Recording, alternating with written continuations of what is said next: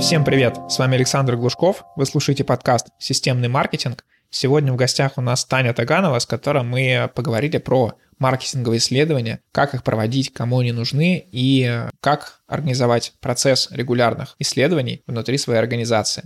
Выпуск получился очень интересный, разобрали большое количество вопросов, как каких-то конкретных технических, так и концептуальных. Кстати, если вам необходим надежный и хороший подрядчик по диджитал-маркетингу, можете обращаться ко мне. У меня большое количество знакомств в этой индустрии, большое количество агентств и просто отдельных исполнителей. Я смогу в зависимости от ваших целей подобрать вам идеального исполнителя, который не сбежит и который умеет реализовывать те задачи, которые у вас есть пишите мне напрямую, либо заполняйте форму, ссылка на которую находится в описании. Переходим к выпуску. Таня, привет! Расскажи о той деятельности, которой ты занимаешься. Привет. Меня зовут Таня. Я менеджер исследований в IT-эдженси. Исследования — это, наверное, то, чем я увлекаюсь последние два плюс два, где-то два-три года. Почему так? Раньше я занималась всякими разными маркетинговыми штуками, занималась где-то контент-маркетингом, рассылками, потом меня унесло в стратегии, потом меня унесло оттуда в UX, и где-то вот пока я перебегала от разных каналов, от разных поднаправлений, я поняла, что очень важно для того, чтобы выстраивать какую-то классную, корректную связку, вообще, в принципе, связь с реальностью, очень важно понимать, а с кем ты общаешься, кому ты продаешь, с кем ты хочешь установить какой-то контакт, вообще, в принципе, в целом понимание этого мира. Такая метафизическая фраза понимание этого мира, но на самом деле понимание тех людей, с кем ты хочешь работать, с кем ты хочешь выстраивать какие-то отношения. И начала больше копаться в UX, в исследовании пользовательского опыта, в клиентском опыте. И сейчас занимаюсь менеджментом исследовательских проектов, помогаю сделать так, чтобы они помогали решать бизнесу его задачки, чтобы они были сделаны не зря, чтобы они были полезными, чтобы мы приносили результат в срок и чтобы мы могли потом эти результаты применить. Вот, наверное, вот так вот. Интересно, что у меня похожий с тобой путь. Я никогда не был человеком, который, там, не знаю, давно выбрал SEO и всю жизнь SEO занимается. У меня тоже такой долгий путь. В том числе были тоже рассылки, и сейчас это тоже больше менеджмент э, с маркетингом. И, в принципе, я смотрю в сторону исследований. Так что э, есть какие какие-то схожие штука. моменты, да. Смотри, по поводу исследований, скажи мне, кому они подходят, потому что на моем опыте я общался, ну, больше, чем со 100 клиентами. Я видел, как некоторые из них э, пытались сделать какие-то исследования, но всегда это было как-то либо несистемно, либо эти исследования такие больше, вот хотим там что-то изучить, но на самом деле мы изучаем не, исследуем не какой-то один параметр, мы сразу накидаем там 5-6 параметров и будем это пытаться изучить, и э, из-за этого такие исследования не получались. Расскажи, каким клиентам это нужно и какие условия должны быть для того, чтобы проводить исследования. Для кого они подходят? Здесь кажется, что могут подойти вообще все, кто принимает какие-то решения в бизнесе. Решения могут быть на уровне продукта, на уровне бизнеса, конкретного канала или конкретного, возможно, инструмента в этом канале. То есть, условно, если ты запускаешь продукт, исследования тебе будут полезны. Если ты принимаешь решение о том, выпустить ли конкретный дизайн-макет на верстку, тебе тоже могут быть полезны исследования. Если ты хочешь запустить рекламную кампанию, у тебя 15 креативов на выбор, тебе тоже могут быть полезны исследования, потому что в каждом из этих моментов есть какие-то конкретные решения, которые тебе нужно принять относительно чего-то, канала, там, креатива и вот этого всего. И второй фактор — это исследования будут нужны тем, кто отвечает за какие-то конкретные метрики, более глубокие, более мелкие. Мелкие не в том плане, что они не важны, а в том плане, что они могут касаться какого-то небольшого шажочка. Если ты за эти штуки отвечаешь, то исследования могут быть тебе полезны. Вопрос в том, какие, какого объема и э, насколько они будут дорогостоящие, кто их должен проводить. Но кажется, что каждому, в принципе, полезно получать обратную связь от того, что происходит в мире, от аудитории, от текущих клиентов, от будущих потенциальных каких-то гипотетических, и понимать вообще, не уносит ли нас в наши фантазии и не строим ли мы какие-то замки, которые потом никому будут не нужны. Можно вспомнить тут прекрасную статистику, потому что, по-моему, 30% или около того стартапов закрывается от того, что их продукт вообще никому не нужен. Вот чтобы не уходить в какие-то выстраивания фантастических мечт, надо почаще спрашивать у мира, что происходит, надо ли ему вот то, что мы строим. А что можно называть э, термином э, именно исследования и чем оно отличается, например, от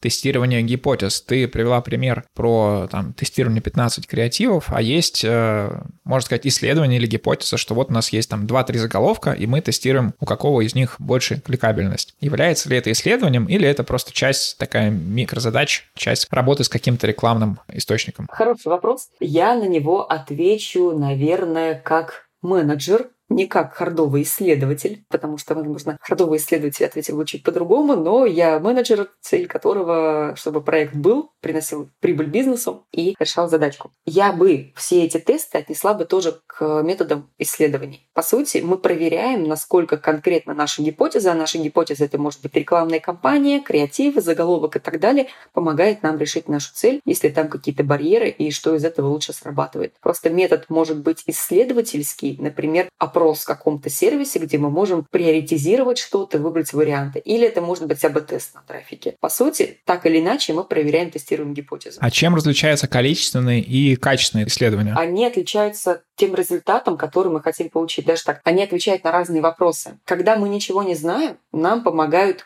качественники, потому что они помогают вообще понять, что происходит в мире и как думают люди, почему они так думают, что для них важно. И за счет этого что-то или придумать с нуля, или перепридумать, улучшить, например, что-то и так далее, пофиксить, найти какие-то проблемы. И понять, почему это на самом деле является проблемой, а не просто вот какой-то классной фишкой, что это действительно проблема. Отличие вот здесь вот как раз в том, что они отвечают на такие открытые вопросы, что, как, почему, а зачем это надо, для какой цели и так далее. То есть цель понять, объяснить и дать какую-то качественную информацию. Количественники помогают приоритизировать выбрать, что важнее. Они как раз отвечают на вопрос, а сколько людей хотят это, а какой из вариантов набрал больше баллов, какая из проблем чаще встречается и так далее. Они помогают, во-первых, понять, есть ли проблема в принципе, то есть не почему это является проблемой, а есть ли проблема в принципе. И потом уже, например, может прийти исследователь с качественным опросом и такой, о, вы нашли проблему, я сейчас объясню, почему это проблема, и мы с вами вместе придумаем, как это решить. А количественники помогают понять вообще, в принципе, верифицировать, есть ли там проблема, помогают что-то приоритизировать, помогают ответит на вопрос «сколько?» чего-то, кого-то, денег. То есть, как пример, это качественное исследование. Это какие есть виды спорта, допустим, если мы изучаем условно спорт, а количественно это что популярнее, футбол или хоккей, допустим. Да, и еще в качественных, а почему люди больше любят футбол? например. Есть в этих фреймворках в принципе, способ их поисследовать. Есть методы, которые маркетологи часто применяют, при этом немножко относясь, возможно, не, к этому не так, как исследование. Пример, есть Яндекс Метрика. Мы за ней заходим, понимаем, что что-то вот у нас здесь с конверсиями не очень. Зашли в веб-визор, посмотрели, так, что-то здесь вот люди как-то ходят, ходят, ничего что-то они не понимают. Мы понимаем, что здесь есть проблема. Ну, то есть они не идут по тому сценарию, который мы для них придумали, спроектировали в этом сайте. Дальше мы можем пойти к исследователю или сами пойти поговорить с людьми и понять, а почему это проблема, почему этот сценарий рушится, какой барьер они там видят. Давай немножко перейдем к практической части. Я уже затронул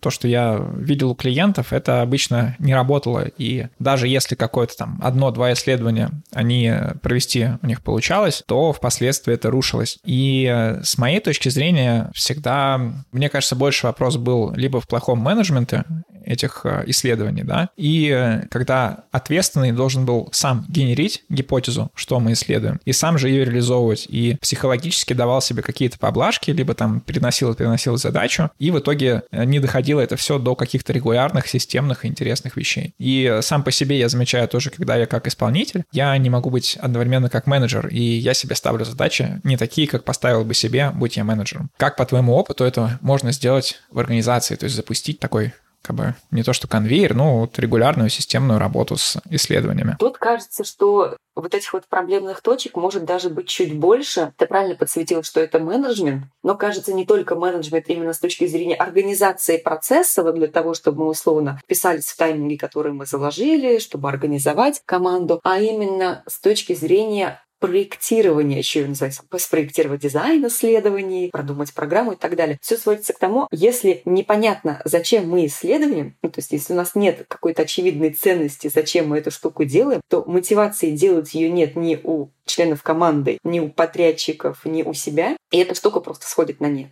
Это к вопросу подготовки, а зачем мы исследуем, а зачем, вот сегодня только как раз общалась с одним клиентом, мы эту штуку разбирали, что вот хочется поисследовать, а не формулируется никак запрос, о чем мы хотим поисследовать. Хочется что-то попробовать, но из-за того, что нет конкретной задачи проблемы, которые мы решаем, это все может свести просто по приколу попробовать какую-то такую штуку. Да, ты попробуешь, ты получишь какой-то навык, но из этого может не получиться какого-то ощутимого результата, потому что ты не знаешь, куда потом положить результаты, ты не знаешь, а что конкретно ты, какую гипотезу условно проверяешь, Хотя иногда нормально не иметь гипотезы, а вот просто мы ничего не знаем, мы хотим понять, это тоже нормальная точка, когда мы как раз пытаемся вообще понять, а потом уже с широкого можем немножко сузить какой-то сегмент, какую-то гипотезу и так далее. Это тоже нормально. Поэтому, возможно, первый участок, с которого надо начинать, и на котором чаще всего бывает проблема, это подготовка. На этой подготовке бывает классный ответ «нам не надо ничего исследовать, у нас есть другие методы, которые можем пойти. Может, нам надо сразу пойти продавать, может, нам надо сразу сделать лендинг и трафик туда запустить и уже смотреть, как реальный спрос работает. Может быть, нам надо посмотреть конкурентов и сделать какое-то полевое исследование, кабинетное, вернее, кабинетное,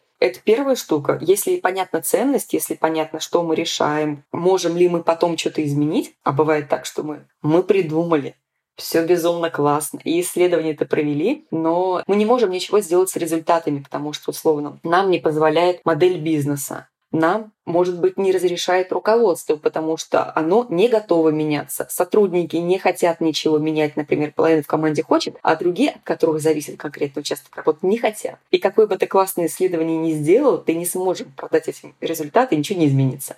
И такой, блин, я сделал такую классную вещь, но она никому не нужна. И мы вроде что-то сделали. Здесь я как раз вклинюсь немножко, приведу свой пример. Мне одно время заинтересовала идея того, что можно создать такую биг-дату по себе, то есть там, что ты ешь, сколько ты спишь, какие у тебя там активности, все это свести в таблицу, какие-то оценки там дням ставить, и на основе этого ты, может быть, поймешь, сделаешь какие-то выводы. И не было изначально у кого-то посыла, есть посыл просто, что интересно посмотреть, что там. Я около двух лет этим занимался, э, строил какие-то дашборды и так далее, и так далее. И весь результат, который я получил, что я сплю в среднем ровно 7 часов 30 минут, то есть там не 31 минуту, не 29, а вот такое у меня 7 часов 30 минут в течение года. И как бы информация классная, но что с ней делать, вообще непонятно. Это очень крутой кейс. Это вот реально очень крутой кейс, который на самом деле очень часто встречается в жизни, когда компания организовала отдел или заказала, потратила много денег, инвестировала много времени, у них были большие планы на это, а потом они просто получили много информации иногда. В бизнесе называют, что вы мне, что просто отчет, что ли, принесете очередной. И что мне с этим отчетом делать? То есть результатом должен быть не отчет, а результатом должно быть какое-то изменение. Что после этого должно было измениться? Я хочу потестировать какой-то новый режим, хочу изменить, хочу что-то сравнить и так далее. Иначе, да, можно получить просто большой объем информации, с которым что-то надо делать и что непонятно. Это такое, да. И давай сразу тогда разберем, где же брать э, гипотезы, как их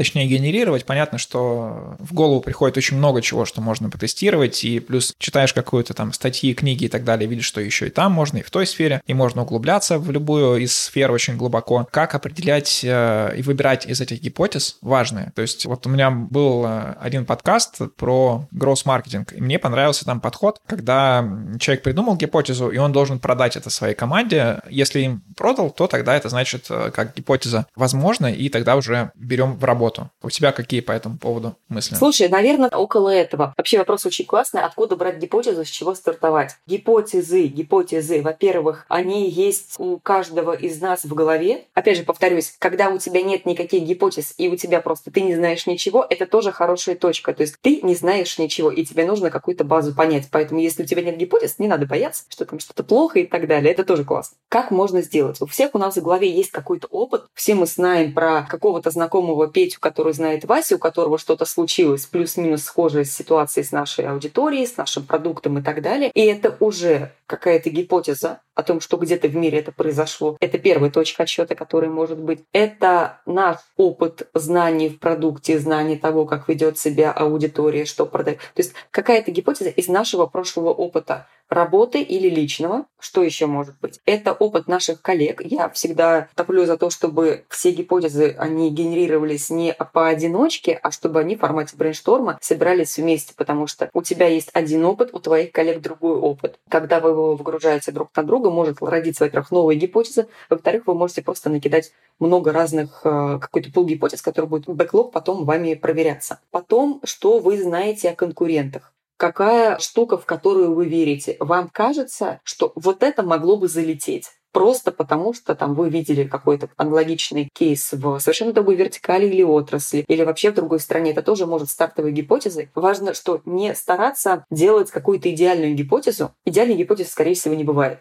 Потому что в мире чаще всего все бывает совсем не так. Исследование как раз помогает это максимально быстро понять. Как только вот эта вот идеальная мечта разобьется и станет понятно, что происходит в жизни, дальше все пойдет как будто бы намного более гладко и интересно. Потому что в своих мечтах можно долго провозиться, и пользы это не будет никакой давать. Поэтому сесть вместе, выгрузить, что ты знаешь, что знает один, что знает другой, что слышали, что думают про конкурентов. Куда хочется всем вместе прийти. Если есть какой-то у всех или у каждого образ результат, это тоже может быть гипотезы. Гипотезы продукта, который может быть нужен. Понять то, что вы не знаете, и это тоже будет вот наша зона незнания, вот она, мы хотим покопать вот так вот. И дальше эти штуки можно сприоритизировать, то есть, а что нам в первую очередь проверить? На 45 гипотез, какую надо начинать в первую очередь изучать, проверять. Это та, в которую мы больше всего верим, дружно. Мы считаем, что вот, вот это вот с большей вероятностью может сработать. Давайте пойдем проверим это и быстрее узнаем, так оно или нет. Кажется, что это примерно похоже на то, что ты говорил. Это... Вот по поводу последнего, вот ты говоришь про такое ну, как бы, что вот больше хочется, это такие вот вещи, связанные с рационализацией, там, с логикой. Мне вот, смотри, нравится, то есть, скорее интересно было у тебя спросить, есть э, сервис, по-моему, называется answerdataMiner.com и так далее. Я пользовался просто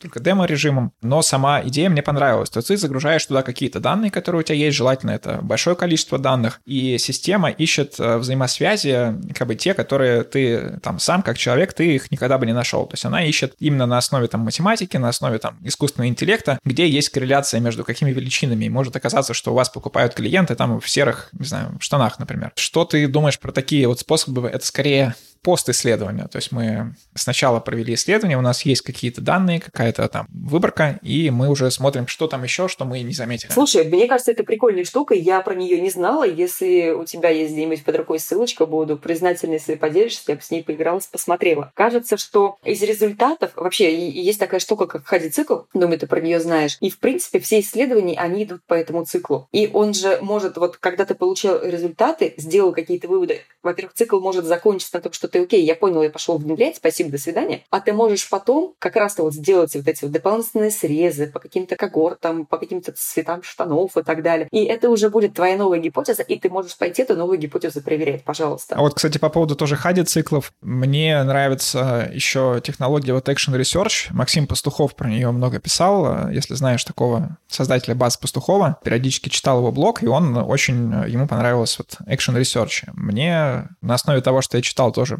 понравилось, и, в принципе, там все похоже, и все подобные механики, они похожи на хади циклы, что ты фиксируешь то, что у тебя есть сейчас, фиксируешь там, куда ты хочешь прийти, э, и делаешь гипотезу, проверяешь ее и анализируешь после этого то, что ты получил. Все верно. Это можно называть абсолютно разные, точно так же, как разные методологии могут называть совершенно по-разному, но суть остается той же самой. Поэтому да, это классно. А какие есть э, регулярные действия по поводу исследований и какими методами можно привлекать? Вот недавно вышло исследование от Lifehacker, по поводу рекламы в подкастах. И э, как метод исследований у них были студенты там какого-то петербургского вуза, которые сидели, прослушивали там тысячи подкастов и отмечали там, где есть реклама и какого это типа рекламы. То есть они получили на этом данные таким образом и уже сделали выводы. Какие ты вот расскажешь регулярные действия, как организовать такой процесс у себя? Вопрос, наверное, что не каждому нужно организовывать именно такой э, эксперимент, такой опыт с прослушиванием из большой массы студентов, но кажется, что многие многим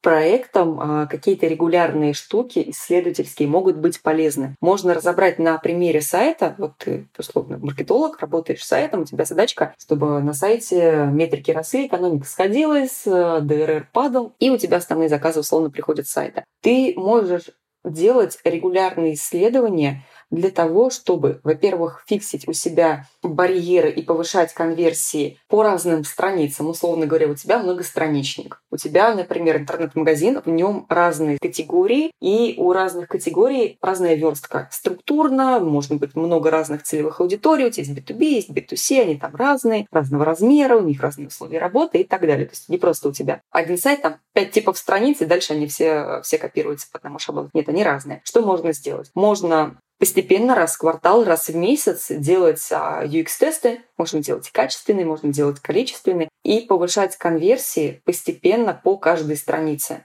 повышая, там, сращивая на ней экономику. Можно регулярно фиксить, если у тебя там, три страницы или у тебя один лендинг, регулярно раз в квартал или, может быть, чаще проводить исследования опять же, UX-тесты этой страницы для того, чтобы на ней повышать конверсию, доводить до идеала, дотачивать, чтобы она была максимально идеальна и тебе приносила больше результатов при тех же вложениях, а возможно и оптимизировать ее. Поэтому, в принципе, вот даже на примере какого-то базового интернет-магазина или посадочной страницы можно найти себе задачи для регулярной работы. Опять же, может быть задачка по изучению и улучшению пользовательского пути, чтобы было на сайте удобно, чтобы пользователь проходил путь до сделки, чтобы он потом приходил к повторной покупке, а чтобы у него еще в офлайн точке все было классно, он был лоялен и снова обращался, чтобы склейка между этапами была корректная. Это большая задача, которую не сделать за один присест, там, условно, за неделю. И по-хорошему там есть много точек, которые можно поизучать. И обновлять и изучать эту CGM можно тоже достаточно большой период времени. Там есть много каналов, много метрик, с которыми можно поработать, много гипотез, которые можно потестировать. Это тоже большой, это огромный процесс,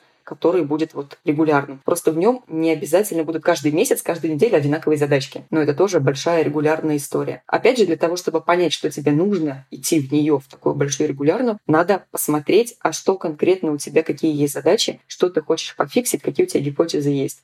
Потому что иногда достаточно делать какой-то разовый, понять, где у тебя проблема в продукте, в интерфейсе, и уже начать ее чинить. А иногда задача сводится к тому, что, окей, мы хотим стать лучше, мы хотим сделать клиента счастливым на всем его пути взаимодействия с нами. И тогда везде надо по чуть-чуть подтягивать. Ответила ли на твой вопрос? Да, ответила. А что нужно фиксировать э, и каким образом это сделать в реальной жизни? Потому что в примере улучшения карточки магазина я все время сталкивался с такой проблемой, что, допустим, мы там внедряем какой-то элемент или там поменяли верстку или поменяли, не знаю, цену, и видим, что у нас есть какая-то величина конверсии, и мы хотим ее замерить, и вроде бы для этого нам нужен объем там хотя бы там тысячи переходов. Но при этом перехода из э, SEO, из э, таргетированной рекламы, из контекстной рекламы, с разных запросов, в разное время с разной ценой, э, потому что она там, не знаю, тоже колеблется из-за доллара или там от конкурентов. Все время эти данные, по сути, мешают, и получается генерится большое количество помех которые не дают исследовать какой-то, не знаю, один элемент. Как в реальной жизни это фиксируется? То есть э, что-то просто берется, опускается как неважный элемент или как? Если мы приходим в UX-исследование и мы хотим понять, что на конкретной странице нам нужно улучшить, то, как правило, мы смотрим на страницу целиком или у нас есть возможность посмотреть на ее кусочек. Как правило, это не бывает отдельная кнопка, потому что мы кнопку, опять же, я про свой опыт рассказываю, мы ее рассматриваем не как самоцель, а как вам эта кнопка, а насколько она помогает достичь цели. А что вы хотите сделать? Я хочу оставить заявку, но я не понимаю, куда нажать.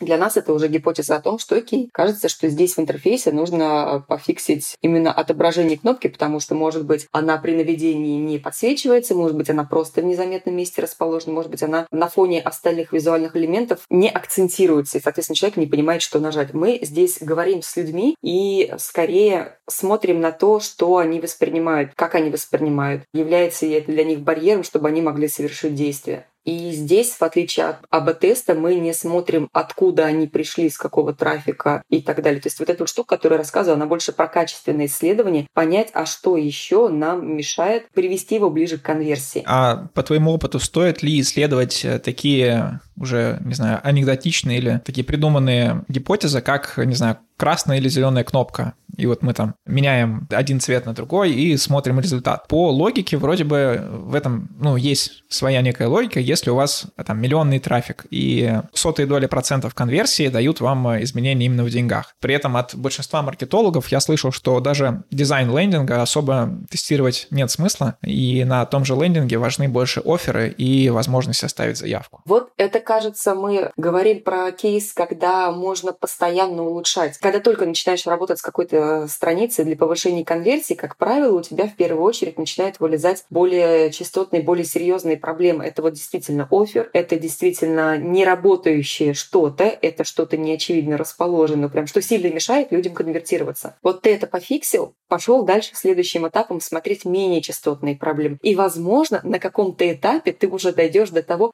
Окей, а давайте сейчас мы уже поиграемся с цветом кнопок и будем двигать ее на сантиметр правее, на сантиметр левее. Тогда это будет иметь смысл. Но кажется, что действительно есть вещи, которые могут принести больше изменений, больше эффект, если ты эту штуку сделаешь. Это поменять офер, это, возможно, текст на кнопке, возможно, какую-то информацию на первом экране, может быть, просто добавить кнопку. Если есть вера в то, что красная и синяя кнопка сильно влияет на конверсии, есть такая штука, как количественные UX-тесты или даже просто любым опросом. В Фастуне есть такая штука, ты берешь два разных макета и показываешь людям один человек видит только один макет, а потом ты просто сравниваешь результаты. Что ему более понятно, что ему более интересно, куда он, условно говоря, на каком макете он понимает, что ему нужно сделать. И потом их отдельно сравниваешь. Еще я с тобой хотел поговорить на тему доверия, наверное, к результатам исследования. У меня был такой кейс. В последние месяцы обратился клиент, у него тематика дезинфекция, и,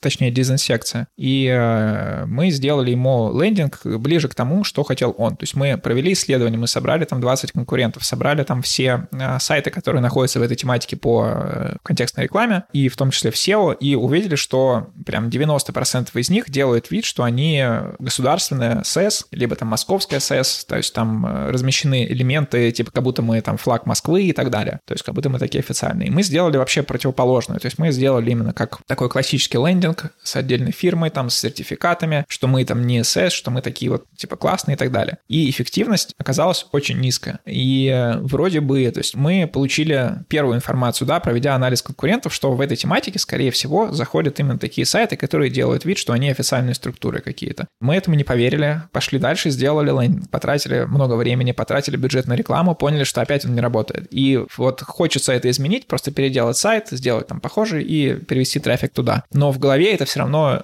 очень сложно принять, что вот так может быть. То есть очень много каких-то установок, типа как должно быть, какие у тебя способы способы по тому, как воспринимать какие-то результаты исследований. Есть классный э, штука, который поможет понять, что есть у конкурентов. Мы же не можем посмотреть, сколько у них денег, да, условно говоря. Не, конечно, можем как-то косвенно посмотреть там доходы компании и так далее, там, если они какие-то возможно, большие ребята, эта информация открытая, но кажется, что просто так залезть мы к ним не можем. Можно сделать исследование просто по ним и поговорить с людьми конкретно по их сайтам. Либо это клиенты этих конкурентов, просто поговорить про их опыт и заодно понять что-то для себя. А второе — это использовать те же самые какие-то UX-тесты и так далее. Например, для сайтов такие штуки используются. Это загрузить ссылку на сайт конкурентов для того, чтобы респонденты пошли по нему и дали обратную связь по нему. А сделать макеты сайта конкурентов, скриншоты макетов сайтов конкурентов, поговорить с респондентами или сделать какой-то количественник и, соответственно, получить обратную связь, на что они на самом деле думают про их сайт. И тогда уже понять, а нравится ли им эти сайты, что они по ним думают и так далее, и уже из этого принимать решение. Вот, и опять же, может быть, перед тем, как делать для себя новый сайт, копирующий полностью их, опять же, сделать какой-то UX-тест, но по своему сайту и понять, а что сейчас конкретно людям в этом сайте не нравится, почему оно не произошло. Может быть, они расскажут про какую-то другую штуку, которая у всех есть, а у тебя нету. Может быть, это будет про а может быть и не про.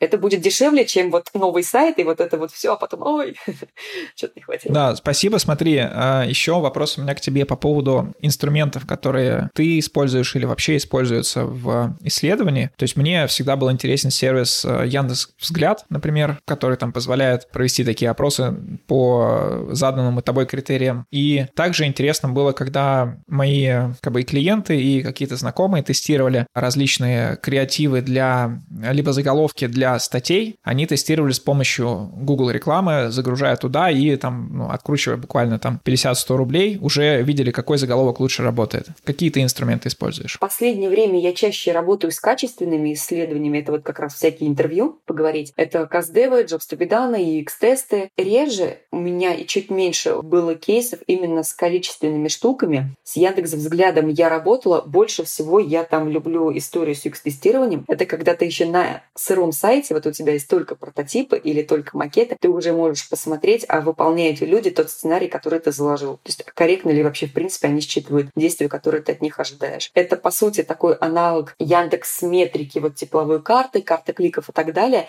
Но пока еще сайта нет, трафика нет, и у тебя только есть макетики. То есть на низком уровне проработки помогает тебе базовые проблемы понять. Есть еще фастоны, которые мне очень нравятся. Они как раз помогают сравнить креативы, сайты, потестировать заголовки. У них есть тоже тест 5-секундные тест для видеороликов первые 5 секунд. Я не помню, как оно правильно называется. Есть тест первого клика, и вообще у них огромное количество функционала, который постоянно они дорабатывают. Чаще всего, вот, например, мы с ребятами, с дизайнерами последние разы экспериментировали со штуками потестировать креативы, например. Есть несколько вариантов креативов, которые нам нравятся. Нашей команде нравится три. Запустить надо один. А какой лучше? Мы проводим короткий тест и смотрим, какой из креативов, из баннеров понятнее, больше подходит э, под этот продукт, на который хочется кликнуть и так далее. Чем хороша еще фастон, в ней уже зашиты готовые вопросы, тебе нужно просто нажать кнопочку, и все. И там уже все работает, и тебе уже понятный отчет, с которым тебе легко принимать решение. Эта штука. Если был такой интересный кейс, когда нужно было протестировать заголовок. Даже не заголовок, слоган. Хотя у нас были кейсы, когда тестировали заголовки статей для того, чтобы выбрать, какой заголовок должен быть из статьи, которую мы берем, например, в посев. Со слоганом. Бренду нужно было выбрать слоган. Соответственно, никаких креативов, ничего не было. Было вот просто пять слоганов, которые условно накидали. Надо было понять, какой из этих векторов надо идти, соответственно, додумать додумывать, как дошлифовывать и так далее. Их было там, условно, пять очень разных. Что сделали? Мы сделали UX-тест этих слоганов. Показывали людям в мира просто стикер со слоганом «Что думаете?» Такие, о, какая-то кня.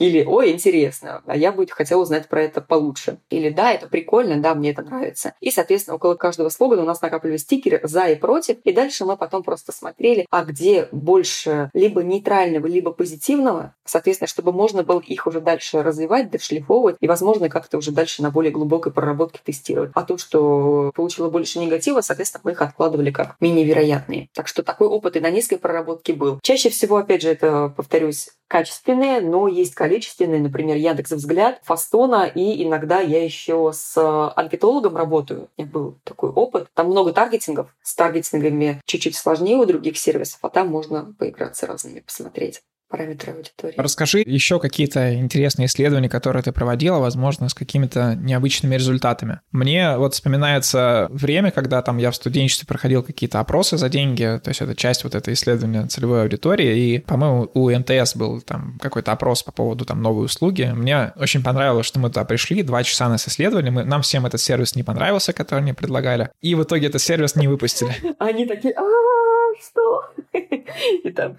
Да, ну вот именно что интересно, что они могли вбухать кучу денег в такой сервис, провели исследование, там единственное, ну, мы, естественно, не единственная группа была, то есть за нами шла там другая и так далее, то есть там было явно много групп, и вот сервис в итоге не выпустили. По поводу неожиданности результатов, у нас есть такая штука, мы сразу готовы к тому, что вообще все будет не так, как мы предполагали, и это классно, если оно пойдет не так, потому что чем быстрее мы узнаем, как оно на самом деле, тем будет лучше для всех. Для нас, для бизнеса, ну, в общем, просто не потратим деньги, не потратим время, пока копаемся не так. Поэтому, наоборот, если все пошло не так, это очень классно, это очень хорошо. Кстати, вот чтобы такой штуки не было, у нас есть подход, всем его очень советую. Многие, наверное, может быть, осознанно, может быть, неосознанно по нему двигаются, но когда ты понимаешь, зачем это надо, это становится еще более прикольным. Это исследовать не вот я пошел исследовать, я вернусь через полгода, потом расскажу, что я узнал. Я поисследовал кусочек, я пришел вам рассказал, мы поговорили и поняли, надо ли нам продолжать исследовать. Если надо, то, может быть, мы изменим параметры респондентов, может быть, мы спросим вообще что-то другое. А может быть, мы пойдем, окей, здесь мы уже все поняли, мы пойдем просто другой продукт исследовать или какую-то другую фичу, этап конверсии, этап воронки и так далее. Это вот как раз подход итерационный, когда мы проводим какое-то небольшое исследование на одном кусочке. Например, в качестве мы поисследовали одну группу, или там 8, 12, 15 респондентов за неделю, встретились с командой, Мы например, команда нашего клиента, потому что я работаю в агентстве, поняли, что мы хотим узнать дальше. Если нам не нравится, мы это быстро поменяли и узнали. И это нам помогает в конце прийти к тому результату, который мы хотим. Не в плане мы узнали, подтвердили то, что мы хотели, а мы приняли какое-то решение, которое мы хотели принять. Вот в этой точке зрения. И чем быстрее, соответственно, мы ошибаемся за эти короткие спринты, тем нам бывает лучше. Вот, такое вообще долгое вступление. А если говорить про кейс с неожиданным результатом, был несколько лет назад. Прикольная штука. Это был продукт курсы для подростков. Там был интересный еще сегмент. Это были родители-бизнесмены. И сначала мы начали с э, Каздева, общались, поняли что-то про сегмент, поняли что-то про аудиторию. И дальше мы ушли в поиск респондентов. Вообще, в принципе, набор базы для количественника. Мы, мы что-то хотели там провалидировать, по-моему, то ли стоимость, то ли что-то еще. А так как сегмент достаточно узкий, база набиралась долго, прям очень долго. Это было такое еще, когда это только начинала работать с такими системными исследованиями прям. В общем, пока набиралась база, чтобы можно было сделать какой-то аргументированный вывод, ребята из продуктовой команды передумали идти в этот сегмент.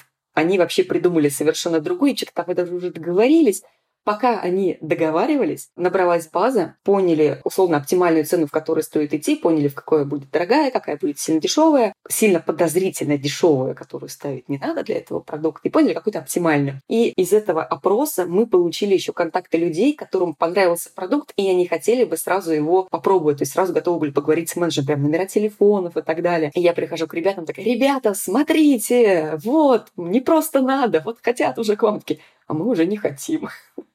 Вот, в общем, мы с ними поговорили, они такие, да, давайте мы все-таки попробуем. Если есть конкретный спрос у этого сегмента, они хотят уже платить, то, кажется, надо все-таки идти в него. Вот так что у нас получилось для команды неожиданный результат, потому что действительно в этом сегменте есть спрос и уже конкретные заявки. Хотя мы их не планировали, мы думали, что такого не будет, но на всякий случай задали вопрос, а если вам интересно, оставьте контакты. Мы с вами пообщаемся. Такой экспериментальный формат. Как правило, такие штуки бывают в качественных как верификация того, что люди действительно говорят правду о том, что нам понравился ваш продукт, он такой классный, хотите купить? Окей, нет, нет. И тогда, скорее всего, они что-то где-то могли приврать для того, чтобы показаться хорошим. Нам всем хочется казаться хорошими, а там прям номера личных телефонов, это было неожиданно. Да, хороший кейс. Таня, спасибо тебе за подкаст. Напоследок дай какие-то советы тем, кто хочет у себя внедрить в компании системные исследования регулярные, каких, может быть, ошибок им нужно избегать, либо на что смотреть и как не сдаваться. Как не сдаваться?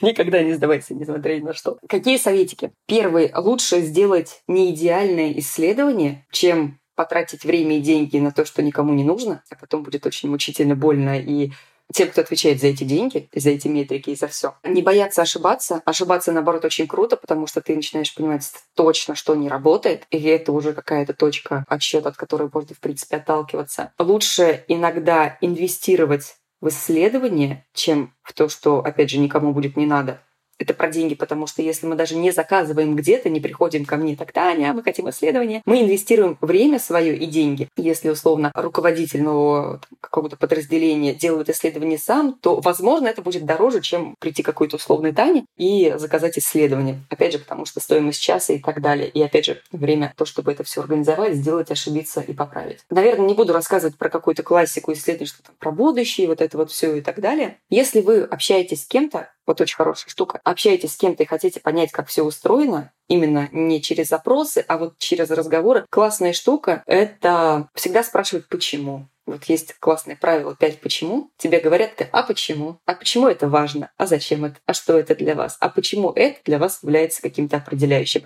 Это просто вскрывает в человеке даже те мотивации, те причины, те проблемы, про которые он, возможно, осознанно не думал, но они где-то у него в глубине есть. Базово он может выдавать ответ либо на поверхности, либо тот, который он где-то слышал, либо какой-то социально приемлемый. А вот вы вот так хопа. Немножечко такой психологии, психотерапии для того, чтобы понять, что ему интересно внутри. Ну и не бояться ошибаться, если хочется, ну, колется и что-то страшненько, можно приходить ко мне просто поболтать про исследование, задать какой-то вопрос, чекнуть от меня, что-то, буду рада познакомиться и поболтать. Всем спасибо за внимание.